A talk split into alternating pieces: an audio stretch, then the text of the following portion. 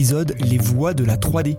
Aujourd'hui, nous partons à la rencontre de Quentin Cleaner, président de Platex et 3D Prod, société spécialisée dans la production à la demande de pièces en 3D. Bonjour Quentin. Ah, bonjour Alexandre. Merci de participer au podcast Les voies de la 3D. Est-ce que tu peux démarrer en te présentant, nous raconter qui tu es, euh, d'où tu viens et quel est ton parcours? Bien sûr. Euh, donc je suis dirigeant de la société 3D Prod, euh, prestataire en impression 3D et de la société Platex où euh, nous fabriquons des pièces en injection plastique. Alors j'ai fait une école d'ingénieur, suivi d'un master dans une école de commerce et je me suis ensuite dirigé vers le métier du conseil qui à l'époque avait un intérêt puisqu'il permettait d'être d'observer le marché, le fonctionnement des grandes entreprises en changeant de domaine, de projet assez régulièrement donc j'ai travaillé dans cette euh, dans ce secteur pendant cinq ans. Et euh, au bout de cinq ans, j'avais déjà depuis un certain temps la volonté d'entreprendre. Euh, il m'a semblé intéressant d'étudier la possibilité de fabriquer euh, des empreintes en métal pour les moules d'injection. Alors pourquoi euh, ce, besoin ultra spécifique? Tout simplement parce que mon père avait une société d'injection plastique et je m'étais intéressé un petit peu à la, à la 3D et j'avais vu que l'application sur les moules d'injection était quelque chose qui commençait à se développer. Je me suis dit ça peut avoir de l'intérêt d'étudier ce ce, domaine-là, euh, chose que j'ai faite au travers d'une belle étude de marché. Étant consultant, j'ai fait un beau cas d'étude, euh, mais assez rapidement, je me suis rendu compte après avoir démarré que cette application-là euh, servait un micro-marché, un micro-marché dans le micro-marché, et que en aucun cas ça permettrait de développer une véritable activité industrielle à moyen terme. Donc en fait, ensuite j'ai basculé vers la fabrication additive plastique. Et c'est à ce moment-là qu'on a commencé à développer euh, un volant d'affaires euh, sérieux et industriel sur euh, l'impression 3D. Et alors, comment tu as découvert l'impression 3D Tu as créé 3D Prod en 2002. Et, comment, comment tu l'as découvert? Ça a été quoi le premier contact avec la 3D bah, le premier contact avec la 3D, ça a été euh, déjà euh, une recherche sur euh, ce qui existait à l'époque, puisque le métal était assez récent. L'impression 3D a commencé, avait commencé grosso modo 15 à 20 ans plus tôt.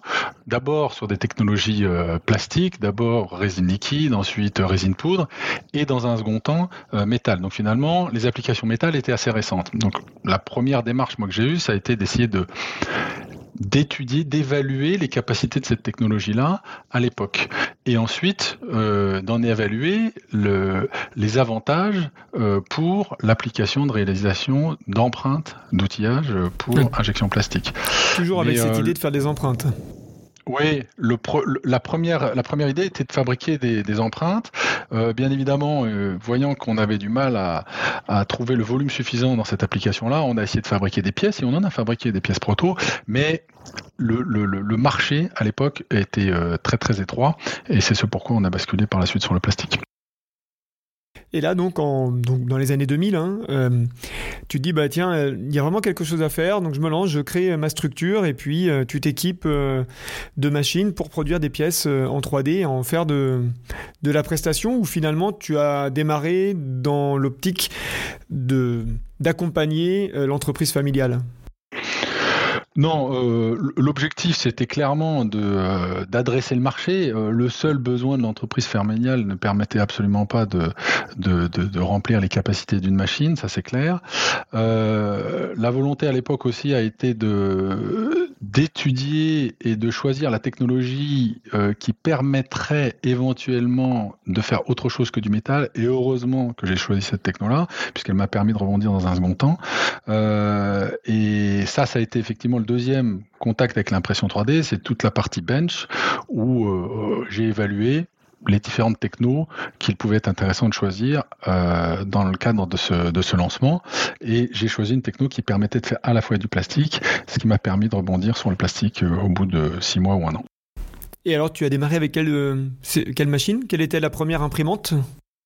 Alors, euh, j'ai démarré avec euh, une imprimante 3D System, qui était à l'époque une Vanguard, euh, machine qui permettait, quand on lui ajoutait un four d'infiltration, de faire, lui permettait de faire du métal et du plastique. Et tu as utilisé les deux technologies, tu as fait à la fois des pièces métalliques et du plastique au départ? Au départ, on a fait majoritairement du métal, euh, et puis petit à petit, on a commencé à faire du plastique jusqu'à un moment où on, n'a fait plus que du plastique et on a abandonné le métal. Mais on a démarré, euh, on a démarré par le métal, oui. Ah, incroyable. Et donc effectivement, c'est là où tu parlais de rebondir. Tu t'es rendu compte que le marché métallique, à cette époque, à ce moment-là, dans les années 2000, c'était un plus complexe ou que les débouchés n'étaient pas au rendez-vous. Et finalement, euh, comme ta machine te permettait aussi de faire du plastique, eh bien, tu as pu rebondir comme ça. C'était ça le, sens du propos. C'est ça, c'est que euh, technologiquement, la technologie avait un intérêt. Elle permettait de faire des choses, euh, des empreintes, des pièces. maintenant, l'état de surface combiné aux tolérances dimensionnelles et à la capacité de faire uniquement des pièces de plutôt petit volume faisait que les applications dans le domaine de l'outillage étaient extrêmement limitées. Et dans le domaine des pièces également, parce que on avait aussi ces contraintes-là qui s'additionnaient à des contraintes de, sans rentrer dans les détails, de support, puisque l'ensemble de ce qu'on fabriquait devait d'abord fabriquer dans la machine d'impression 3D, ensuite on infiltrait du bronze dans ce fameux four, cet équipement post-process. Et euh, il y avait un certain nombre de, problèmes liés au retrait, au support des pièces, qui faisaient que, encore une fois, comme dans le moule, les applications étaient assez limitées.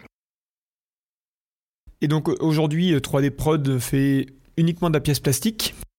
Oui, tout à fait. Et alors, quelle est l'activité exacte de 3D Prod pour ceux qui ne connaissent pas 3D Prod? Alors, 3D euh, Prod euh, aujourd'hui est une société qui produit des pièces plastiques pour le compte de ses clients. Alors, on a démarré bien évidemment sur un marché qui était beaucoup plus prototype euh, dans les années 2000 et ce marché s'est diversifié avec le temps pour aller vers la petite série et à la fois l'outillage. Donc, notre métier aujourd'hui, c'est d'utiliser l'ensemble des technologies industrielles d'impression 3D pour proposer à nos clients la capacité de produire des pièces rapidement euh, sur l'ensemble de ces technologies et l'ensemble des matériaux euh, techniques, euh, que ce soit pour le proto, la petite série ou l'outillage. Et justement, quels sont les matériaux et les technologies que tu utilises aujourd'hui, que tu proposes? Alors on utilise du SLS, du MJF, du SLA, du FDM, euh, de la coulée sous vide, du polyjet, euh, et puis ensuite associé à tout ça, bien sûr, tout ce qui est euh, capacité de, finition, que ce soit de, de l'apprêtage, de la peinture, du vernis, des poses d'inserts, de joints, des assemblages, de manière à pouvoir livrer dans le domaine du proto des protos complets euh, ou esthétique. Et dans le domaine de la, de la petite série et de l'outillage, euh, là aussi, euh, proposer des, des, produits qui sont directement utilisables par nos clients. dans l'outillage, on peut être amené à poser des inserts, on peut être amené à, à, assembler des pièces que nous fournissent les clients sur les pièces qu'on a imprimées en 3D. Dans le domaine de la petite série, c'est un peu plus réduit, ça se limite assez régulièrement à la seule impression 3D, puisqu'en fait, dès qu'on rajoute des, postes-traitements manuels, euh, ça surenchérit le coût et ça baisse finalement le point de bascule au-delà duquel il est plus intéressant de fabriquer en, avec des technologies traditionnelles. Donc en fait, en, en, fabrication série, on a beaucoup moins de post-traitement que ce qu'on a dans l'outillage et euh, dans le domaine du prototypage rapide c'est ce qui est intéressant d'ailleurs de faire appel à un prestataire de service en impression 3D euh, comme toi, c'est-à-dire que euh, vous avez tous les moyens de post-traitement euh, à disposition, tous en tout cas de très nombreux, qui permettent d'avoir dans le cadre d'un proto bah, vraiment des finitions extraordinaires et, très très fines et, très très belles. Oui, alors il y a cette capacité, il y a une capacité technique, ça c'est certain, et aussi une capacité de, conseil et d'accompagnement. Aujourd'hui, clairement, euh, notre volonté et, notre, positionnement, c'est de se dire que notre produit, notre service est constitué à 50% euh, de ce qu'on fabrique concrètement. Ce sont les pièces, leur qualité dimensionnelle, leur qualité euh, d'aspect, leurs caractéristiques mécaniques. C'est important. Ça, ça fait partie à 50% de ce qu'on vend. Mais 50% pour moi, aujourd'hui, c'est tout ce qu'on apporte à côté. C'est euh, le service, le respect des délais, la capacité à trouver des solutions. Quand le client modifie ses contraintes, ses commandes, ses quantités. Quand nous, parce que ça arrive aussi, on a des problèmes, l'idée, c'est de se dire, quand on nous confie euh, un projet, euh, que le client puisse se dire, bah, je sais que normalement ça devrait rouler, je vais avoir euh, mes produits dans les délais, et que si jamais ça n'est pas le cas, en tout cas je serai prévenu et on proposera et on me trouvera une solution. c'est vraiment dans cet esprit-là qu'on agit au quotidien et c'est, je pense, ce qui permet aussi de nous différencier sur le marché avec cette, cette valeur ajoutée service. Ouais, c'est effectivement super important. D'ailleurs, tu parles d'accompagnement au départ euh, sur euh, l'ensemble des projets que tu fais. Est-ce que vous avez souvent besoin de demander aux clients de refaire, de redesigner les pièces, de les retravailler? On sait que dans la fabrication additive, mais comme dans n'importe quel domaine où il y a des pièces à produire, la qualité du design, c'est-à-dire concevoir la pièce en fonction du moyen de production est important. Dans la 3D, c'est extrêmement important pour avoir les bons jeux, pour avoir les bons montages, pour que la pièce soit correcte. Euh, est-ce que ça fait partie des choses que vous apportez et est-ce que vous avez souvent besoin de demander au client de modifier ou de retoucher sa pièce? Oui, alors euh, c'est des choses que sur lesquelles on échange avec nos clients, bien sûr.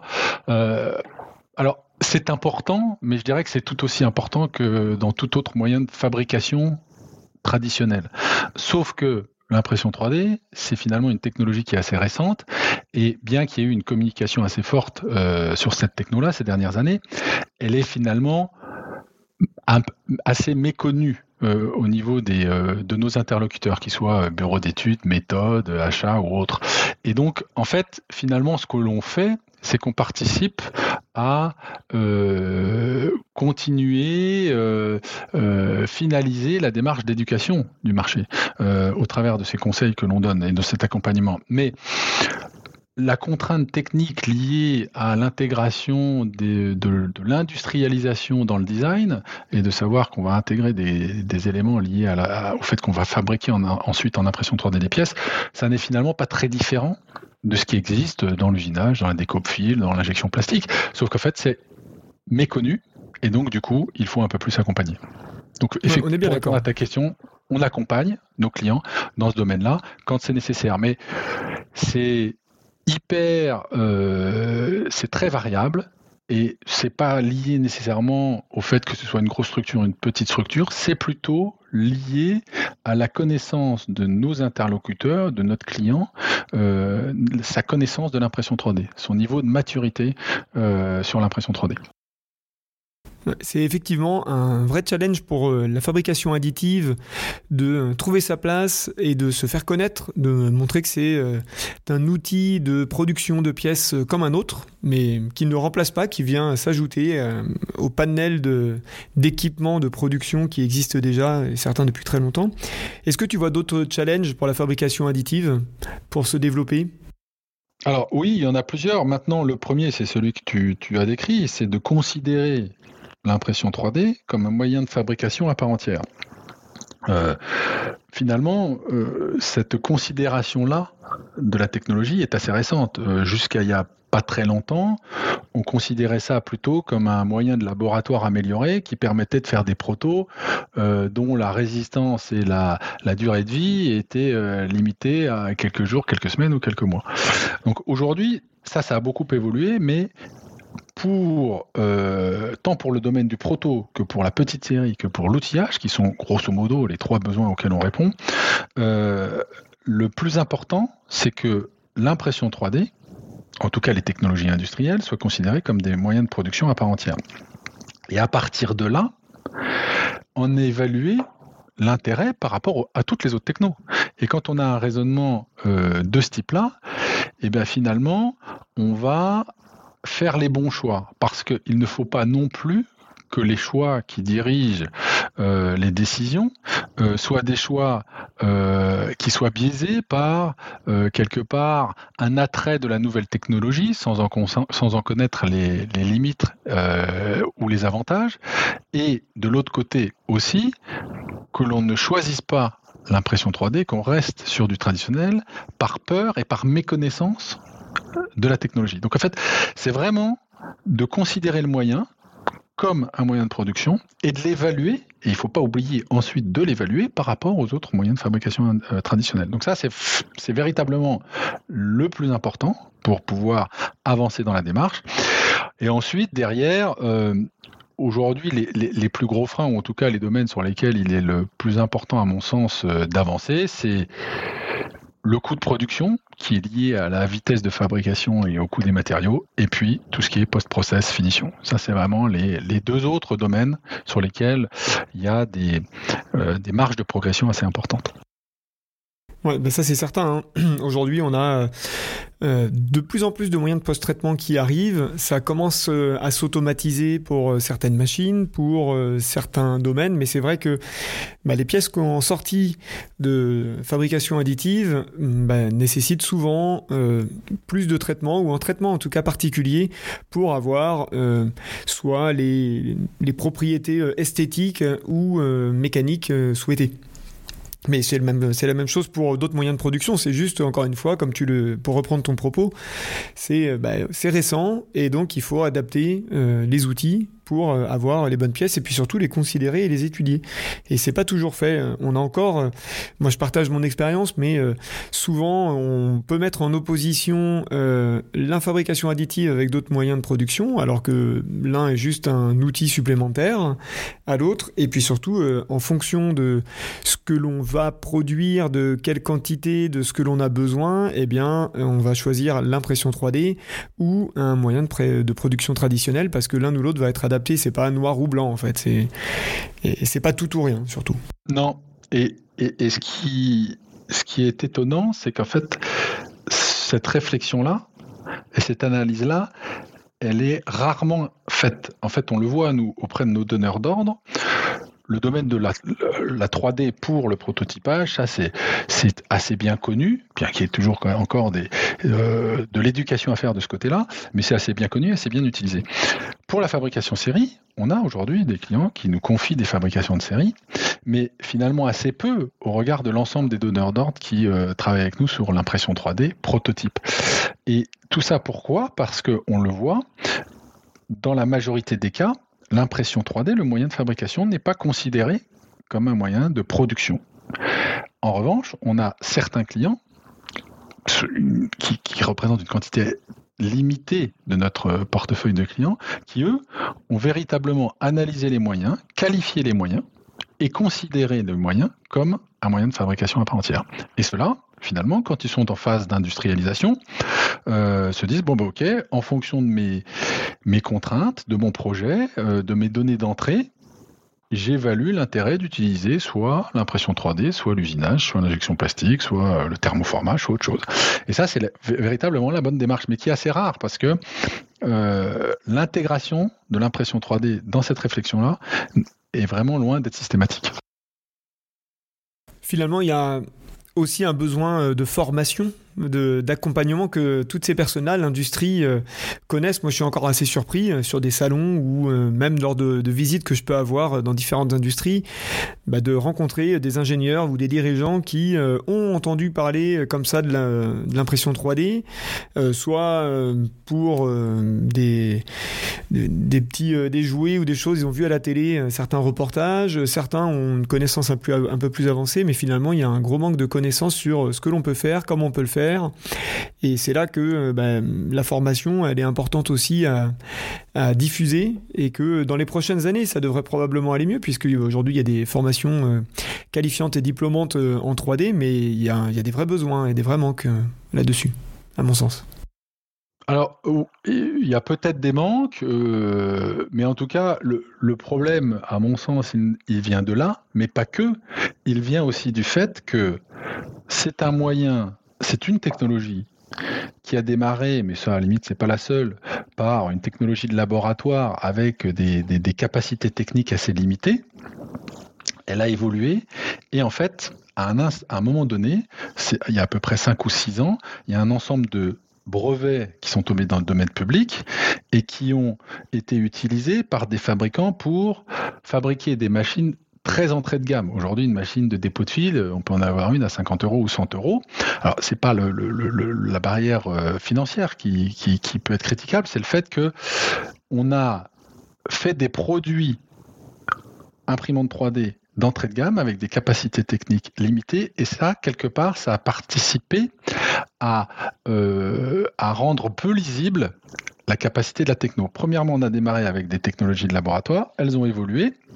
Et au moment où elles devenaient un petit peu industrielles, sont arrivées toutes ces technologies d'entrée de gamme qui ont rendu le marché un peu diffus et confus pour euh, le l'utilisateur, euh, que ce soit de machines ou que ce soit de, prestataires de services comme nous, et ça apporte énormément de confusion, euh, tout ça. Et c'est ce qui fait aussi que les capacités des technologies sont finalement assez mal maîtrisées. Si on compare ça à l'injection plastique, domaine qu'on connaît bien, au moment où ça a démarré, l'injection plastique, bah, euh, il fallait des presses, il fallait euh, un petit atelier, mais en tout cas, on ne pouvait pas acheter une mini presse euh, à 500 euros qu'on mettait sur son bureau et avec laquelle on fabriquait des pièces. C'est toujours resté dans l'évolution d'une technologie qui, qui, était quelque part assez industrielle. Elle a évolué technologiquement, mais c'est toujours resté assez industriel. Là où l'impression 3D, en fait, au moment où c'est devenu un peu industriel, on a eu tout un pan du marché qui est parti vers la technologie, on va dire, euh, final user, de l'utilisateur qui l'a sur son bureau et qui l'utilise directement. Et, ça, ça a participé aussi à rendre difficile la compréhension et la bonne maîtrise des capacités de la technologie. D'ailleurs, on l'a bien vu, hein, il y a une dizaine d'années, euh, les plus grands groupes d'impression 3D s'étaient tous euh, lancés dans une course à produire des imprimantes 3D entrée de gamme en se disant que chacun pourrait avoir chez lui une imprimante 3D à terme et on, était nombreux à y croire.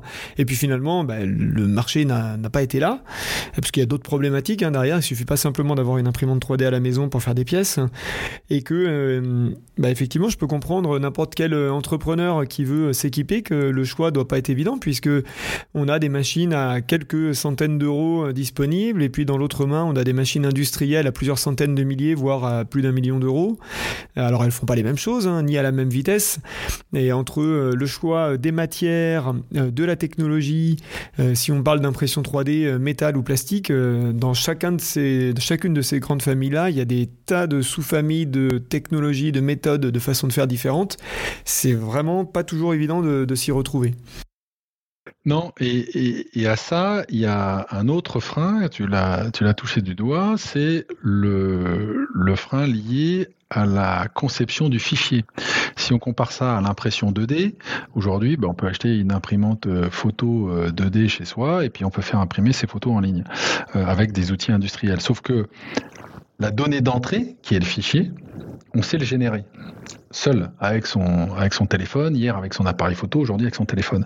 Alors qu'en fait, l'impression 3D, la donnée d'entrée, euh, peu de monde a la capacité de la générer. Alors on peut aller chercher dans des bibliothèques, effectivement, mais à un moment donné, si on veut faire un fichier personnalisé ou une pièce, euh, une pièce spécifique, il faut qu'on sache la modéliser. Et ça, la compétence, euh, elle est assez spécifique et on n'est pas en mesure de générer ce fichier-là aussi simplement que celui qu'on génère quand on prend une photo. Ouais, là il y a encore du, travail. Oui, pas encore. Travail, Et, et, on en a parlé euh, dans précédents euh, podcasts sur euh, demain l'intelligence évoluée ou artificielle qui permettra à partir d'une d'une bonne requête de produire un fichier en 3D. Ça existe déjà, c'est au balbutiement, donc ça risque de venir, mais il va falloir encore du temps. Et aujourd'hui, celui qui s'équipe à titre personnel d'une imprimante 3D, s'il ne sait pas dessiner, bon bah à part aller chercher sur les différents sites de, en ligne qui proposent des fichiers 3D, bah, ça va être un peu limité comme utilisation et ça pourrait être frustrant. Quoi. Ouais, alors qu'en fait, et, pour moi c'est ça le seul frein au final, c'est dommage, mais ça va venir.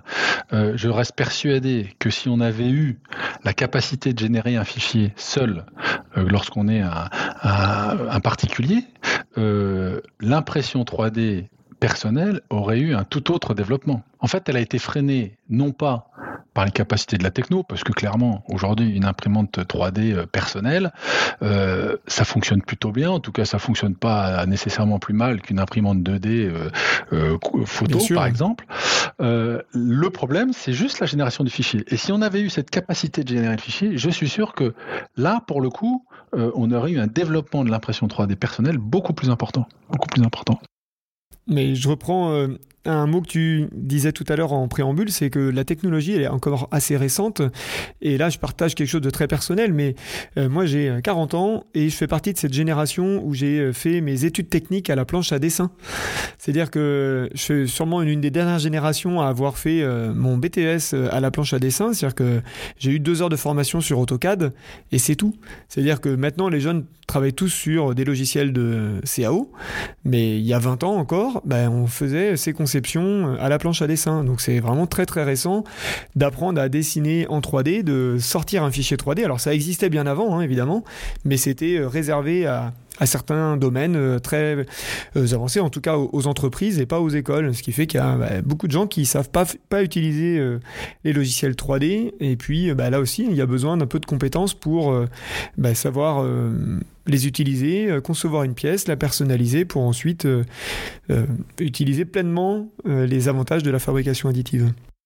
Ouais, tout à fait. Mais ça, ça va évoluer. Ça va évoluer. bien sûr le, temps, euh, le temps et le marché, euh, la formation, tout ça font avancer les choses. Et puis euh, bah, le fait de, faire tout ce qu'on fait pour partager le, rôle que peut apporter l'impression 3D à l'industrie, bah, ça va faire avancer le marché. Et d'ailleurs, comment toi, justement, si on se projette un peu, comment tu vois le marché dans 5 ans, dans 10 ans, le marché de l'impression 3D alors, le, marché de l'impression 3D, euh, je dirais son, son, son application première, euh, à mon sens, euh, restera encore effective pendant un certain temps, à savoir le prototypage. Donc ça, ça reste finalement une part assez importante, voire la plus importante du marché, en tout cas pour nous aujourd'hui. Ce qui se développe clairement, c'est ce que je disais tout à l'heure, l'application série. Et ça, on a quand même de plus en plus de donneurs d'ordre qui euh, intègrent euh, le moyen d'impression 3D pour fabriquer de la série. Donc ça, ça va être amené à se développer euh, de manière assez importante, je pense. Et puis ensuite, tout ce qui va autour, je parlais de l'outillage, parce que l'outillage, c'est la, c'est la, c'est la partie la plus importante de, de ce qu'on fait au-delà de, du prototypage rapide et de la série, mais il y a aussi le maquettage, l'objet design, bref, il y a, il y a un certain nombre d'applications connexes. Mais pour moi, c'est un marché en croissance sur ces trois applications-là. Les applications petite série vont être celles, à mon avis, qui vont progresser le plus fortement dans les années à venir.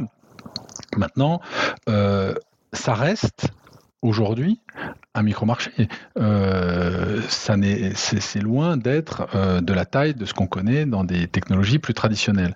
à ça, il y a, à mon avis, un seul, euh, une seule problématique qui est le coût de fabrication, le coût de revient. Et on peut travailler sur cet, élément-là avec euh, plusieurs actions et les fabricants y travaillent, euh, les intervenants, nous, à notre niveau aussi, on y travaille.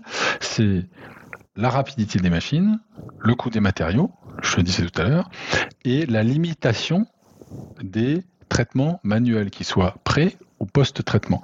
Euh, et donc ça, c'est de l'automatisation. Alors en amont, c'est de l'automatisation digitale euh, pour préparer, corriger, assembler les fichiers, préparer les fabrications des machines. Et en aval, c'est de l'automatisation, on va dire, plus mécanique et industrielle, puisqu'on on, a besoin à ce moment-là de finir les pièces, les dépoudrer, les sabler, les vernir, les nettoyer, euh, supprimer les supports. Et, et là-dessus aussi, il y a encore pas mal de progrès à faire. Mais c'est bien principalement sur ces trois domaines qu'il faut évoluer pour que l'impression 3D devienne de plus en plus intéressante par rapport aux technologies traditionnelles, parce que c'est ça finalement le, challenge. Euh, donc la rapidité de fabrication, les matériaux et les traitements euh, manuels, amont et aval. Bah, c'est très très juste et puis c'est un super résumé. on voit bien d'ailleurs les fabricants travaillent énormément dessus. Hein. Euh, on a des machines toujours plus rapides. Si euh, on prenait le temps, alors euh, ceux qui veulent savoir, ils pourront te poser la question, mais entre toutes les machines que tu as avec 20 ans d'expérience, ben, entre ta avant-garde et puis la dernière machine que tu as pu intégrer, il doit avoir des vitesses de production qui n'ont rien à voir.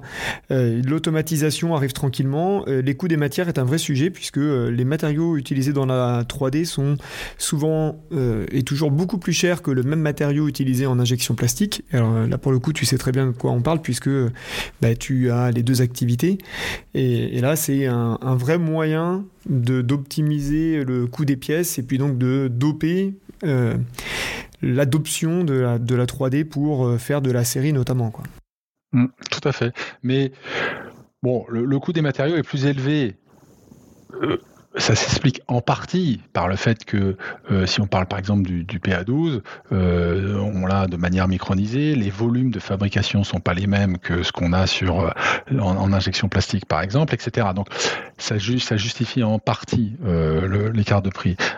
maintenant, ça n'est pas que le matériau. La vitesse de fabrication, c'est aussi un vrai sujet. Si on considère aujourd'hui que sur les machines les plus rapides, ben on fabrique une cinquantaine de pièces en plusieurs heures sur une machine d'injection plastique qui, allez, grosso modo, si on parle de machine industrielle, représente à peu près le même coût d'investissement.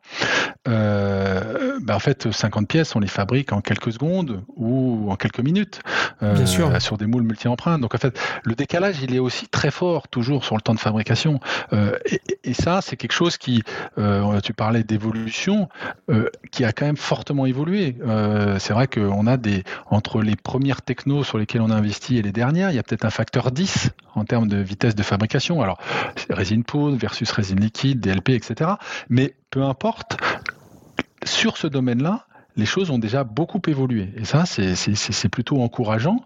Euh, et, c'est une bonne chose. Et on le voit, nous, c'est-à-dire qu'en fait, le point de bascule euh, entre le moment où il reste intéressant de faire de l'impression 3D et celui où il vaut mieux repasser sur le traditionnel, eh ben, d'année en année, il évolue. Il évolue euh, vers le haut. Donc ça, c'est plutôt positif et ça, joue en faveur de l'impression 3D. Mais au-delà de ça, on est encore très loin de ce que proposent certaines technologies traditionnelles. C'est pour ça qu'il faut continuer à travailler sur ces trois éléments-là, la matière, la vitesse et, le, et le, les heures, euh, les heures hommes qu'on a à mettre en amont ou en aval. En tout cas, ce qui est intéressant de noter, c'est que euh, l'impression 3D est un vrai moyen de production euh, qui euh, progresse de jour en jour et que, encore une fois, il y a des moyens traditionnels qui sont extrêmement performants, mais à chaque projet, c'est vraiment important de bien étudier la technologie, étudier le besoin pour définir si la pièce, est plus, il est plus intéressant techniquement ou économiquement de la produire en impression 3D ou en production traditionnelle. C'est ce que je retiendrai de notre échange parce qu'on a, on a parlé de tout ça et que euh, bah, plus ça va et plus, il y aura de pièces et de projets qui seront éligibles à la fabrication additive parce que avec euh, l'évolution euh, du marché, de tout ce qu'on s'est dit, hein, de la vitesse, la baisse des coûts, l'automatisation, bah, on va avoir de plus en plus de projets qui seront éligibles à la 3D. Ça va faire augmenter son utilisation. Tout à fait. et, et, à ça, on ajoute, on peut ajouter la, la capacité à fabriquer, mais ça c'est plus pour le marché particulier, la capacité à fabriquer seul ces fichiers. Parce que on le voit, euh, si on compare ça à la 2D, la 2D, il y a tout un marché professionnel euh, sur euh, l'impression de, de, supports divers et variés, qui soient des supports institutionnels, de publicité et autres. Et puis il y a tout, tout le marché de l'impression 2D particulier. Et, et ça, je pense que c'est aussi un vecteur de développement parce que celui qui utilise qui est capable de générer son fichier, qui utilise l'impression 3D à titre personnel, bien évidemment, ça participe également quelque part d'une manière ou d'une autre à éduquer le marché pro parce qu'il ramène ses idées euh, dans son environnement professionnel et pour peu qu'il y ait un intérêt à l'utiliser dans l'environnement professionnel, euh, bah, ça accélère la transformation. Donc tout ça, c'est quand même assez lié. C'est un marché global. Le marché particulier est quelque part lié au marché professionnel. Et donc cette capacité à pouvoir générer son fichier seul euh, est aussi un élément important euh, du développement du marché de l'impression 3D. Très bien, merci euh, Quentin. Est-ce que tu voudrais laisser un, mot de la fin ou un dernier message que tu aimerais partager à tous les utilisateurs de la 3D ou les utilisateurs en devenir? Oui, alors bon, moi je, considère que c'est une, technologie fantastique parce que elle permet et, c'est quand même notre quotidien. Et, et, très honnêtement, toutes les semaines, on a des représentations concrètes de cette capacité à pouvoir transformer un besoin digital, une idée, une conception, en un objet concret. Euh, et, plus le temps passe, plus cette transformation-là se fait euh, dans une représentation précise, euh, avec des états de surface toujours plus propres, des tolérances dimensionnelles encore plus, toujours plus serrées. Et, ça, c'est une vraie, c'est quelque part une vraie chance et, un des gros intérêts de l'impression 3D, de, de pouvoir passer du digital au concret en l'espace de quelques heures ou quelques jours. Donc ça, c'est quand même un marché, euh, en tout cas une possibilité très intéressante qu'il faut pas hésiter à tester, à évaluer euh, parce que, comme je le disais tout à l'heure, on peut avoir euh, des visions ou en tout cas des prédispositions qui ne sont pas celles de, qui, ne sont pas le reflet de la réalité, des a priori euh, qui ne sont pas le reflet de la réalité. Donc, il ne faut pas hésiter à tester, à se renseigner. Euh, Aujourd'hui, euh, les prestataires de services comme nous peuvent faire des études, des pièces d'essai, des échantillons, mais en tout cas, c'est une technologie qui évolue beaucoup et sur laquelle euh, il faut remettre à jour ses connaissances et ses compétences euh, au fil du temps parce qu'elle permet tous les jours de nouvelles applications. Eh ben, merci beaucoup pour euh, ce mot de la fin et merci pour ta participation Quentin. C'était un plaisir d'échanger avec toi et de pouvoir partager ton expérience. Merci Alexandre.